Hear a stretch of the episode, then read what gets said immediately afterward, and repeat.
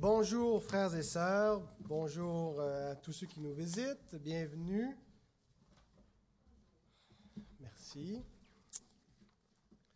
C'est merveilleux d'avoir une grande famille avec euh, plusieurs enfants. On peut faire une chorale.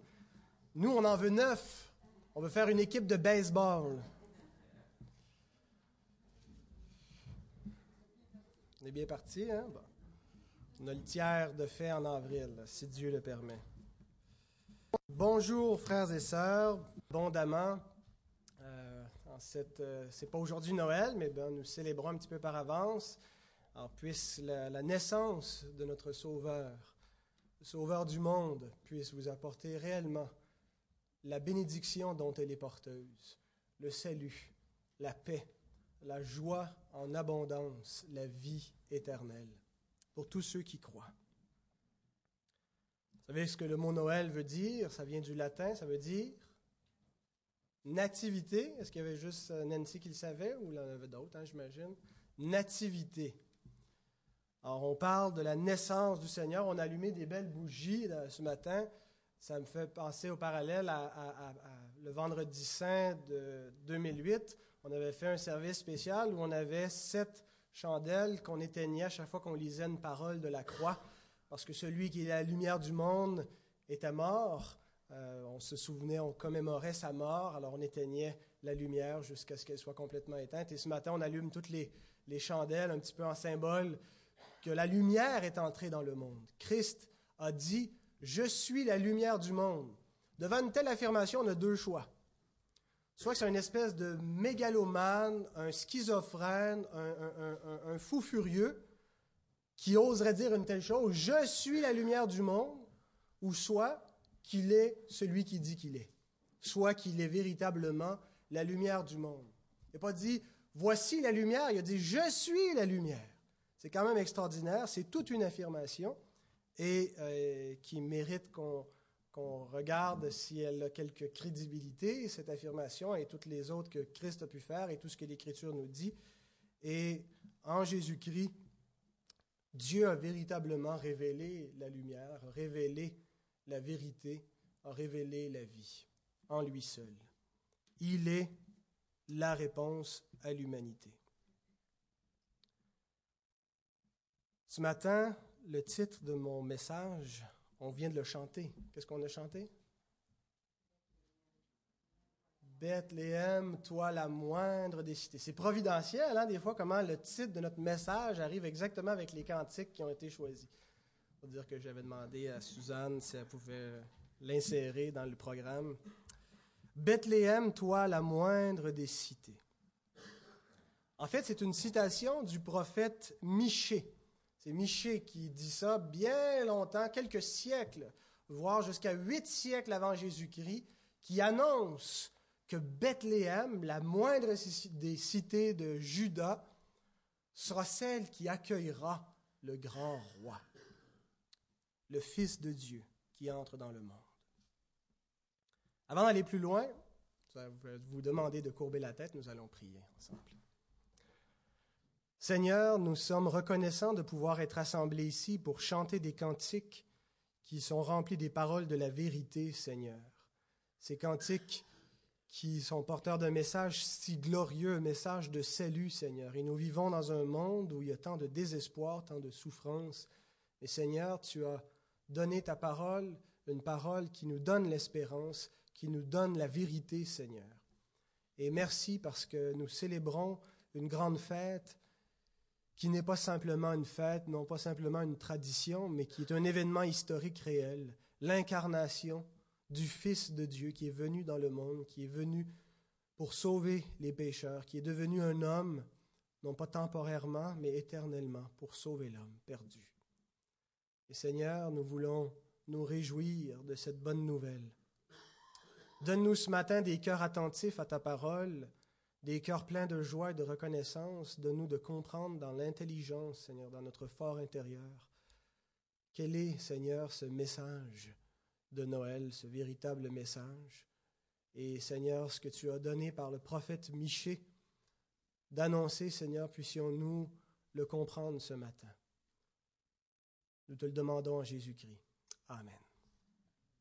J'allais oublier, avant d'ouvrir officiellement la parole, euh, l'année 2010 va bientôt commencer. Et une des choses qu'on fait en commençant l'année, on prend des, des résolutions. Alors, vous allez bientôt prendre des résolutions, et je vous en suggère une. Lire la Bible en une année.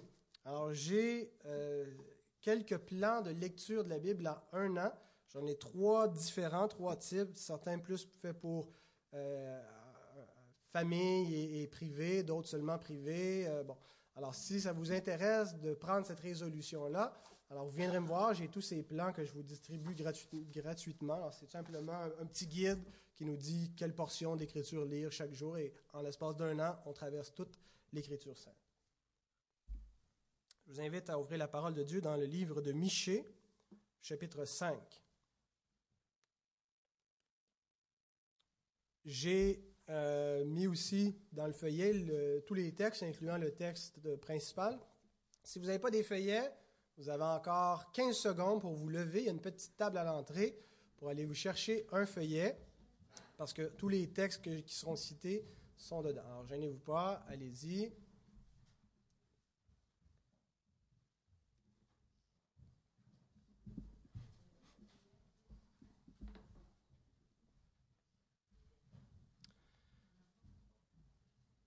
Un des principaux problèmes de l'homme, un de ses péchés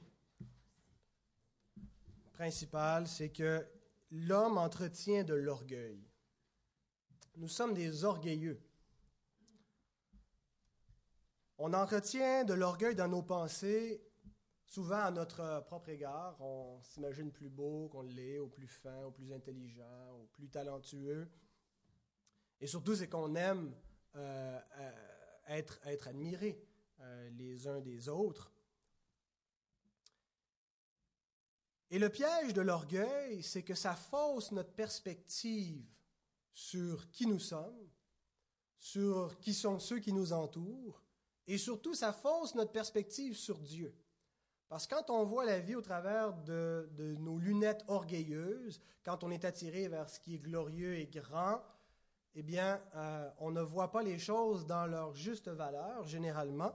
On accorde de l'intérêt à des choses qui ne devraient pas en avoir, et surtout, on n'en accorde pas à certaines choses qui devraient en avoir. Et si ça fausse notre perspective, ça peut la fausser euh, d'une façon assez dramatique si ça nous empêche de voir véritablement Dieu. Jésus dit à des hommes orgueilleux. Dans Jean 5, 44, j'inverse les deux premières citations. Comment pouvez-vous croire, vous qui tirez votre gloire les uns des autres et qui ne cherchez point la gloire qui vient de Dieu seul?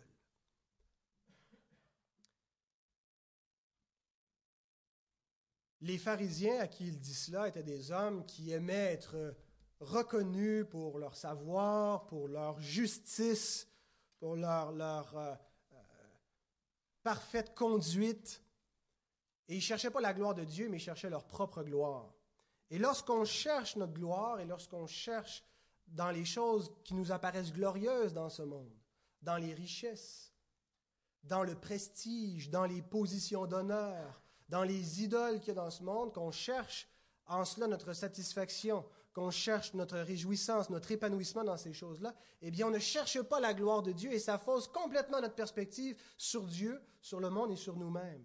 Et on peut passer à côté de la vérité sans jamais la voir resplendir dans toute sa beauté, dans toute sa gloire, parce que nos yeux sont obscurcis par une vaine gloire. La vanité, hein? une vaine gloire, c'est une gloire vaniteuse. L'Écriture dit avec raison dans 1 Samuel 16, verset 7, L'Éternel ne considère pas ce que l'homme considère. L'homme regarde à ce qui frappe les yeux, mais l'Éternel regarde au cœur. On met généralement beaucoup plus d'efforts et de temps pour préparer l'extérieur que de préparer l'intérieur. Parce qu'on sait que ce qui frappe le regard a beaucoup plus d'importance dans notre monde que généralement ce qui va frapper l'esprit. Et parce que les hommes souvent ne regardent pas au cœur, mais regardent à ce qui frappe les yeux. Eh bien, ce matin, nous allons voir que dans la chose la plus insignifiante aux yeux des hommes, Dieu a révélé ce qui était le plus glorieux. Dans quelque chose qui paraît complètement sans importance, qui ne revêt aucune espèce d'intérêt parmi les êtres humains, Dieu a révélé la gloire, sa gloire. Lisons ensemble ce que Michée nous dit au chapitre 5, les versets 1 à 4.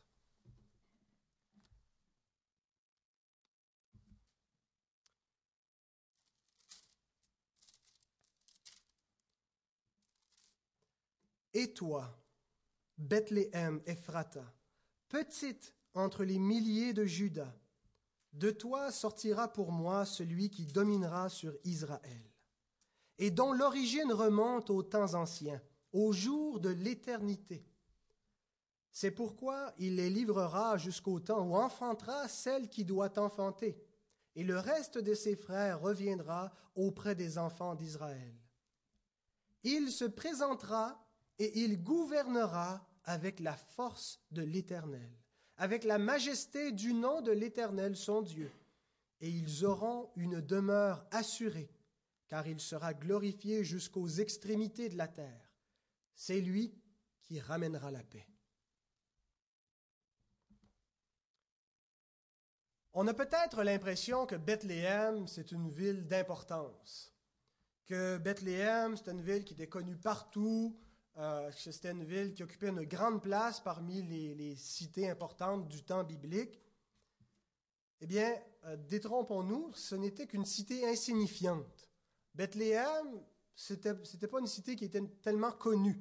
Et on pense qu'elle était connue seulement à cause de la signification qu'elle a pour les chrétiens et parce qu'elle est dans notre tradition chrétienne depuis euh, deux millénaires maintenant et dans nos chants, elle est devenue populaire. Mais à l'époque où le, prophète fait son oracle et au temps de Jésus, Bethléem, c'était la moindre des cités.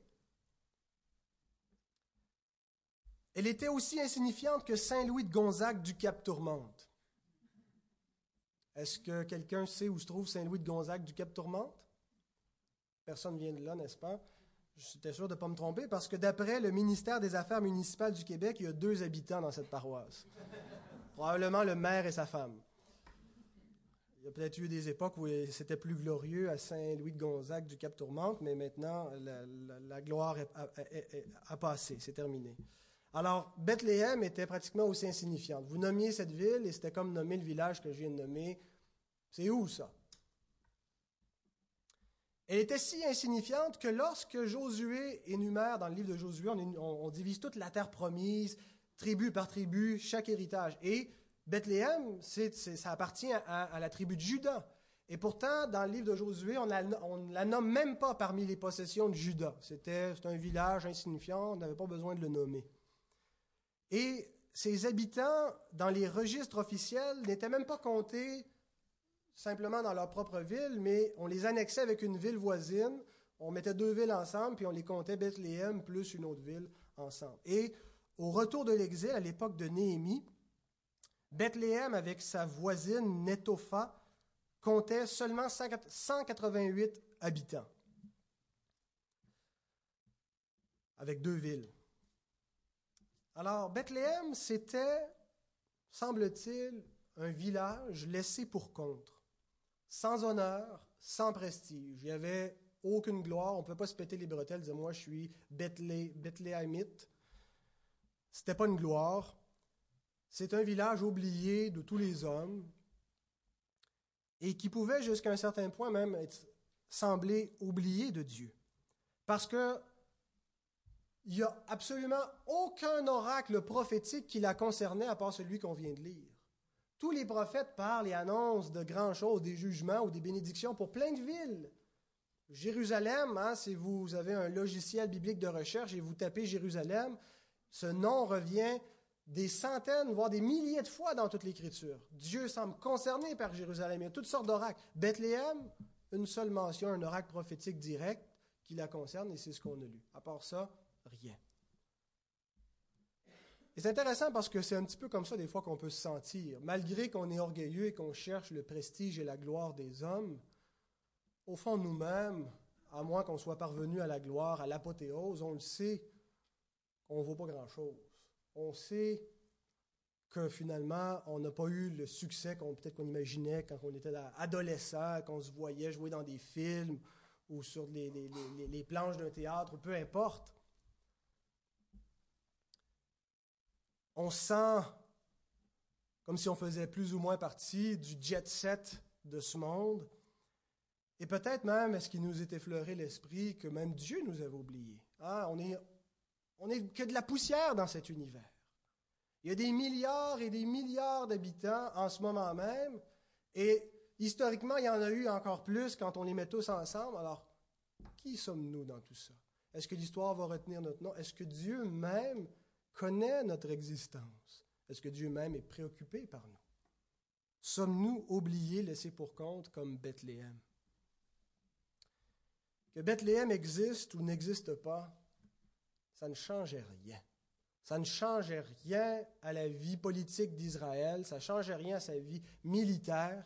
Bethléem, c'est la moindre des cités. Et on peut faire le parallèle avec nous. Qu'est-ce que ça? Qu'est-ce que ça changerait si j'existais ou pas? Et de manière plus existentielle, on peut se poser la question, quelle est la valeur de la vie en général? Quelle est la valeur de mon existence? Quel est le sens de l'existence? D'abord, est-ce que l'existence a un sens? Vous connaissez, si vous avez un peu lu de la philosophie ou été introduit, il y a un, courant philosophique qu'on appelle l'existentialisme. Et les existentialistes en sont venus à croire que l'existence n'a aucun sens. C'est l'absurdité. C'est-à-dire que le, monde n'a pas été créé, hein, il, existe, point. Mais il n'a pas été interprété. Il n'y a pas de sens à la vie, il n'y a pas de sens profond, il n'y a pas de but à l'existence. Et je parlais récemment au téléphone avec euh, une, femme qui est euh, une amie d'un détenu euh, que je vois, et elle me dit, une des choses les plus difficiles dans la vie, ce n'est pas nécessairement la souffrance, la, pauvreté, la maladie, mais c'est le fait qu'il n'y a aucun sens à la vie. Quand on devient conscient que la vie n'a pas de sens, qu'il n'y a pas de but à l'existence, pourquoi vivre? Et on parlait du détenu, et puis ce détenu donne un sens à sa vie au travers d'une grande épreuve qu'il vit. Je vous épargne les détails. Alors, est-ce que Albert Camus, Jean-Paul Sartre ont raison? La vie est absurde. Votre existence ne change rien.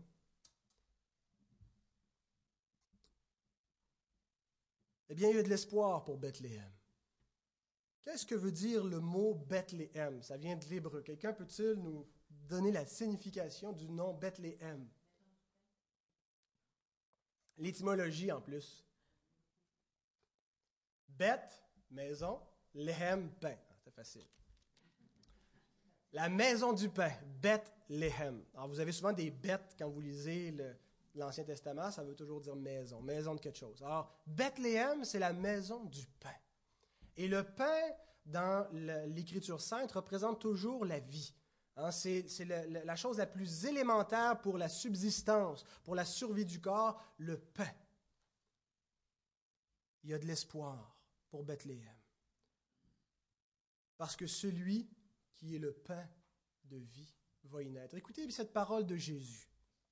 Jean 6, 35. Jésus leur dit, Je suis le pain de vie.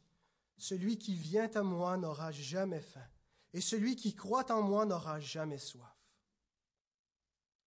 Il y a de l'espoir pour Bethléem parce que celui qui est le pain de vie, celui qui va donner un sens à toute l'existence, va naître à cet endroit même qui était oublié.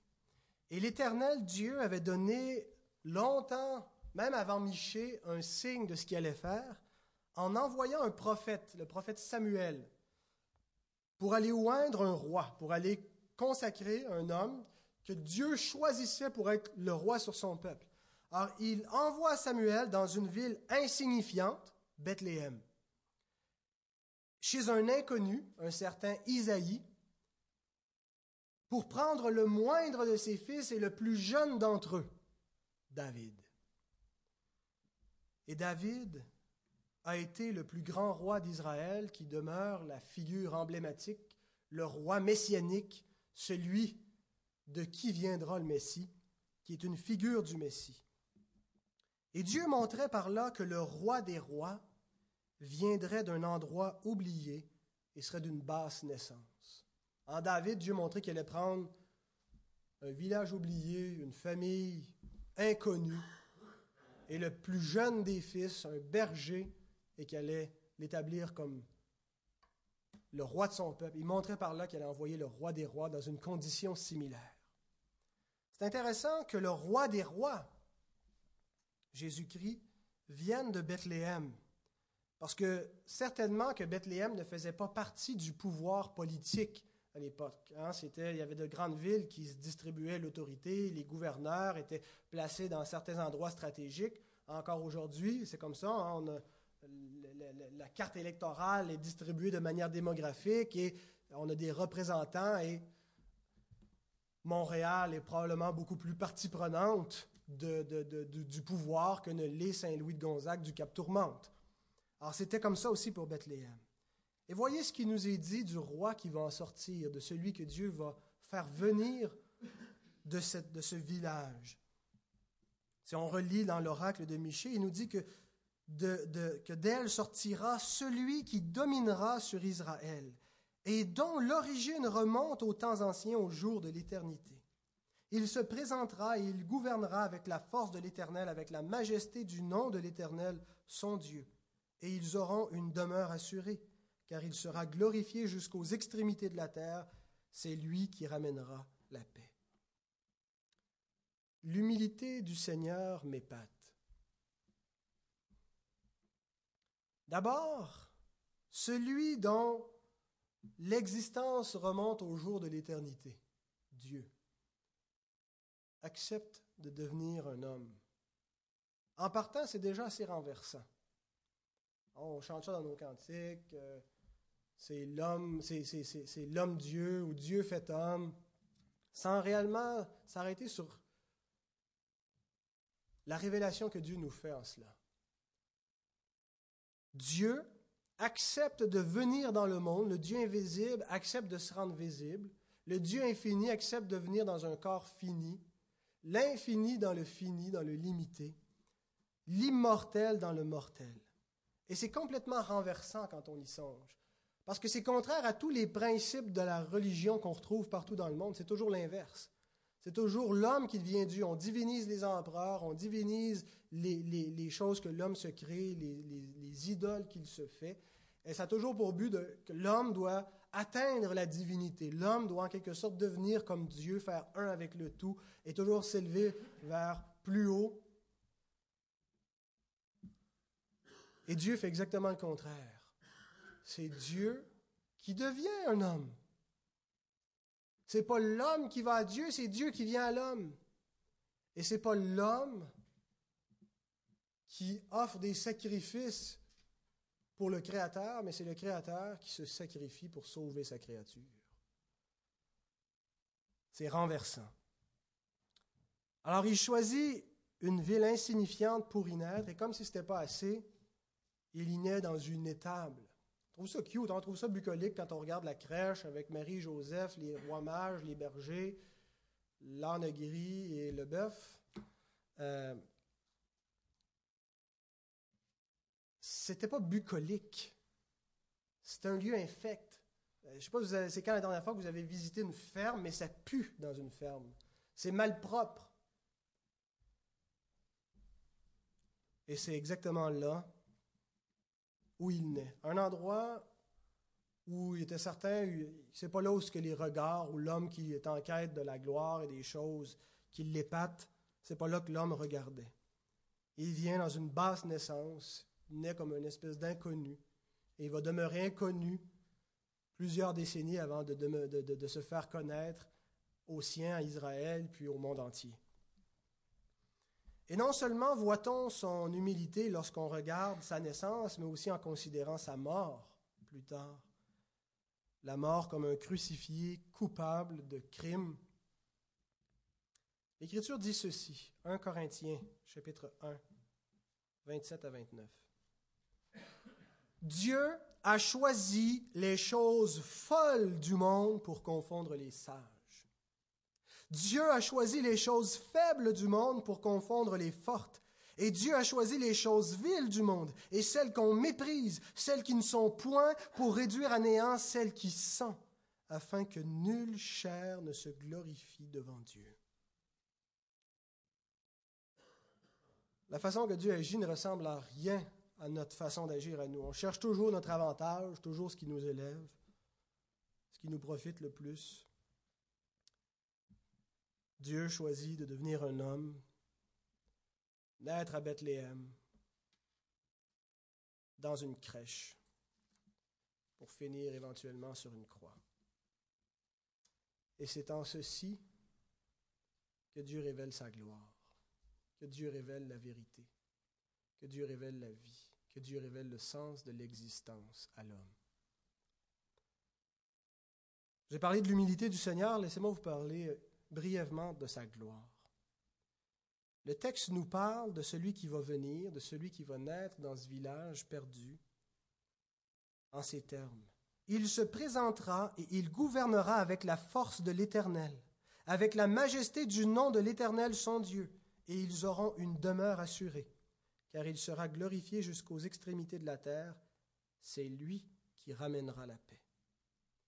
Il fut des époques glorieuses dans ce monde, des règnes, des empires magnifiques.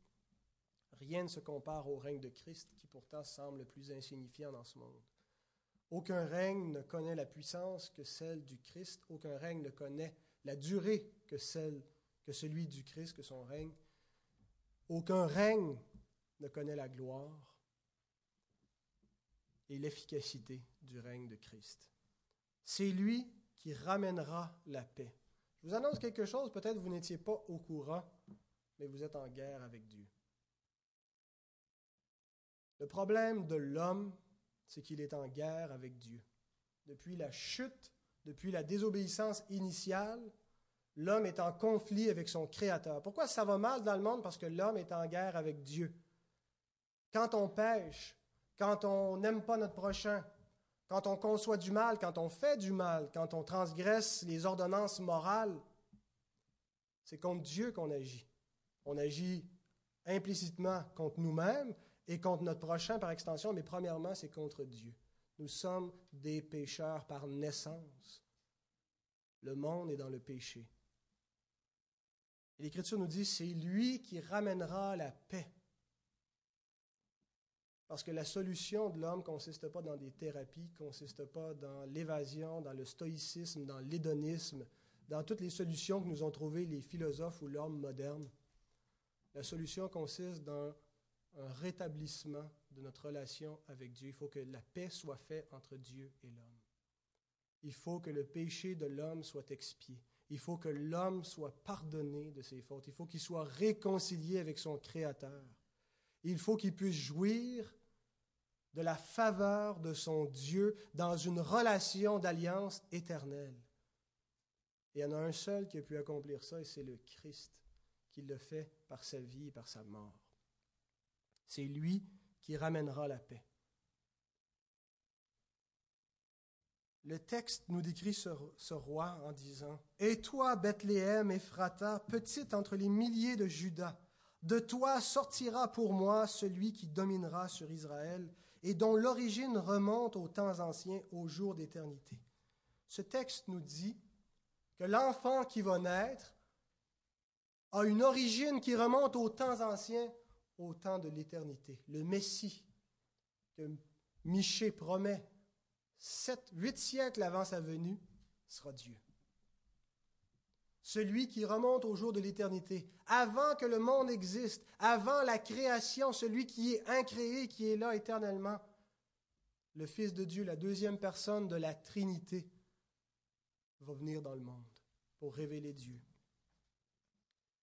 Celui de qui toute chose tire son existence et par qui toutes choses ont du sens. C'est lui qui a créé la vie. C'est lui qui a interprété le monde. C'est lui qui a défini qu'est-ce que l'homme, qu'est-ce que les animaux. C'est lui qui a défini le bien, qui, nous a mis une ligne, qui nous a donné une loi morale. C'est lui le Créateur. Et en lui, la vie fait du sens.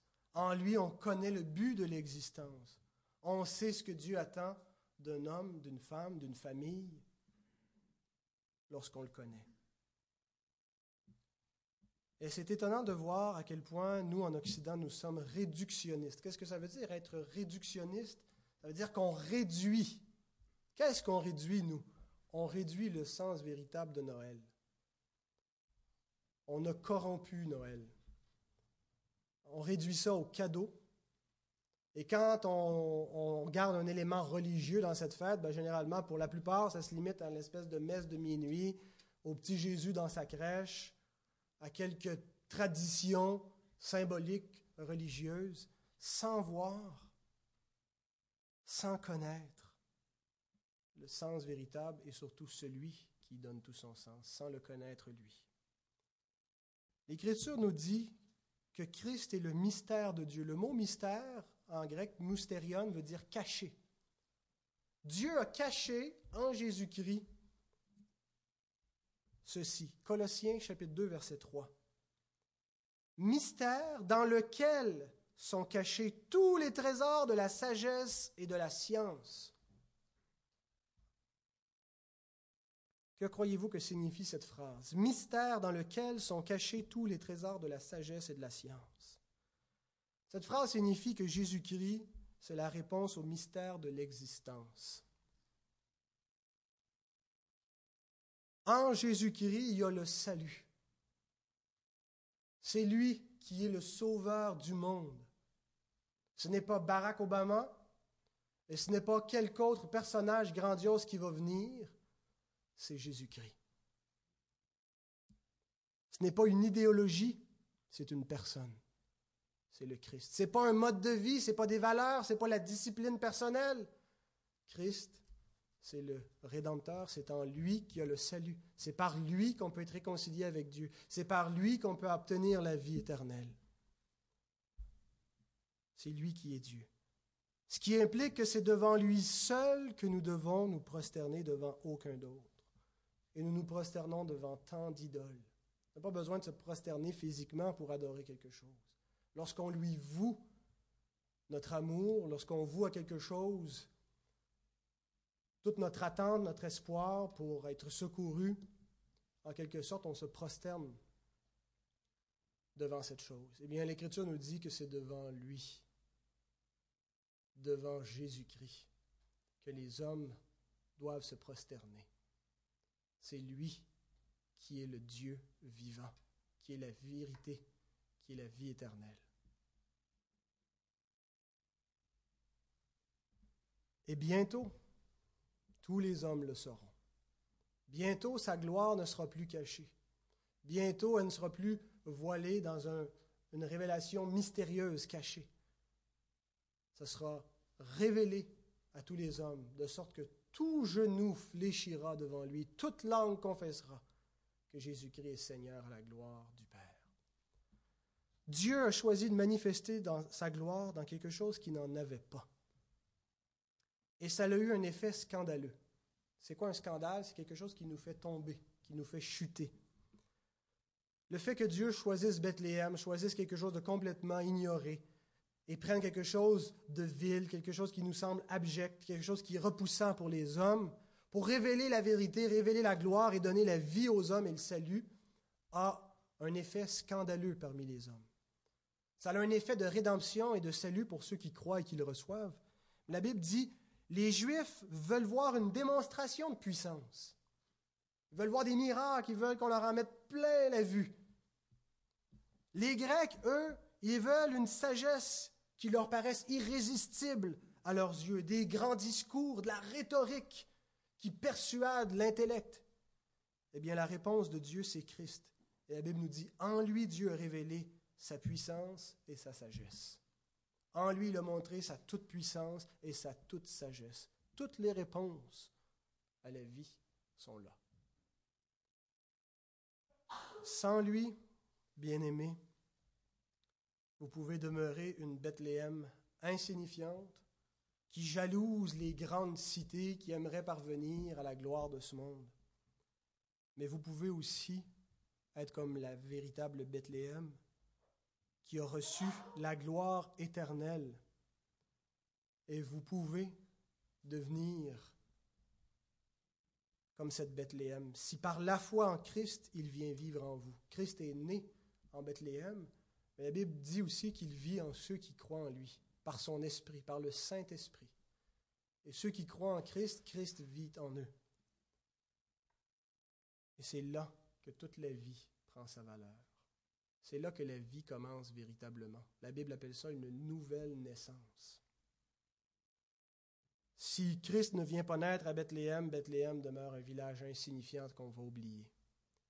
Pourquoi est-ce qu'on a retenu Bethléem au travers des siècles? Pourquoi est-ce que Bethléem a du sens? À quoi ça réfère à Bethléem quand on entend ce nom-là? On pense à la naissance de celui qui est Dieu, de celui qui est le Rédempteur. Puisse-t-il naître dans vos vies? Vous pouvez continuer à, chercher le sens de la vie, à chercher votre épanouissement, votre bonheur, votre consolation dans les choses qui font l'orgueil du monde, la gloire, la richesse, les passions amoureuses, la connaissance.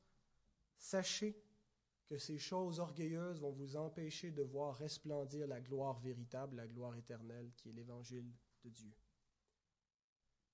Christ est, Colossiens 1, 26 à 27, le mystère caché de tout temps et dans tous les âges, mais révélé maintenant à ses saints, à qui Dieu a voulu faire connaître quelle est la glorieuse richesse de ce mystère parmi les païens, savoir Christ en vous, l'espérance de la gloire.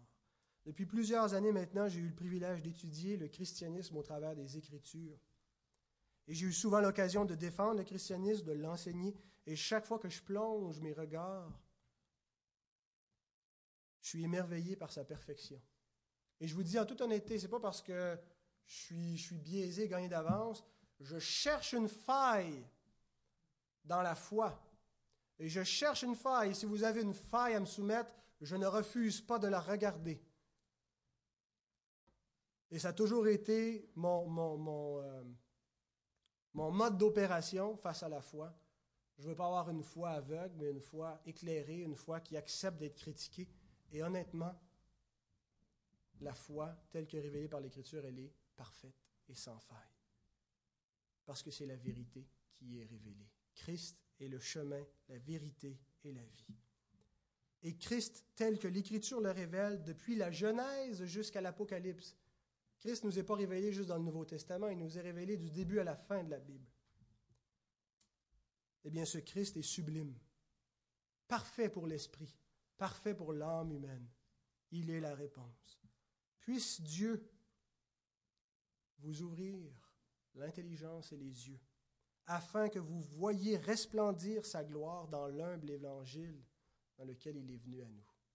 Ne vous laissez pas repousser par le fait que Dieu a révélé sa gloire humblement. Il a plu à Dieu de se révéler par les choses folles de ce monde. Et vous y trouverez toute la gloire, toute la réponse, toutes les réponses à cette vie. Que Dieu bénisse sa parole abondamment et puisse Noël réellement être Noël pour vous. Amen.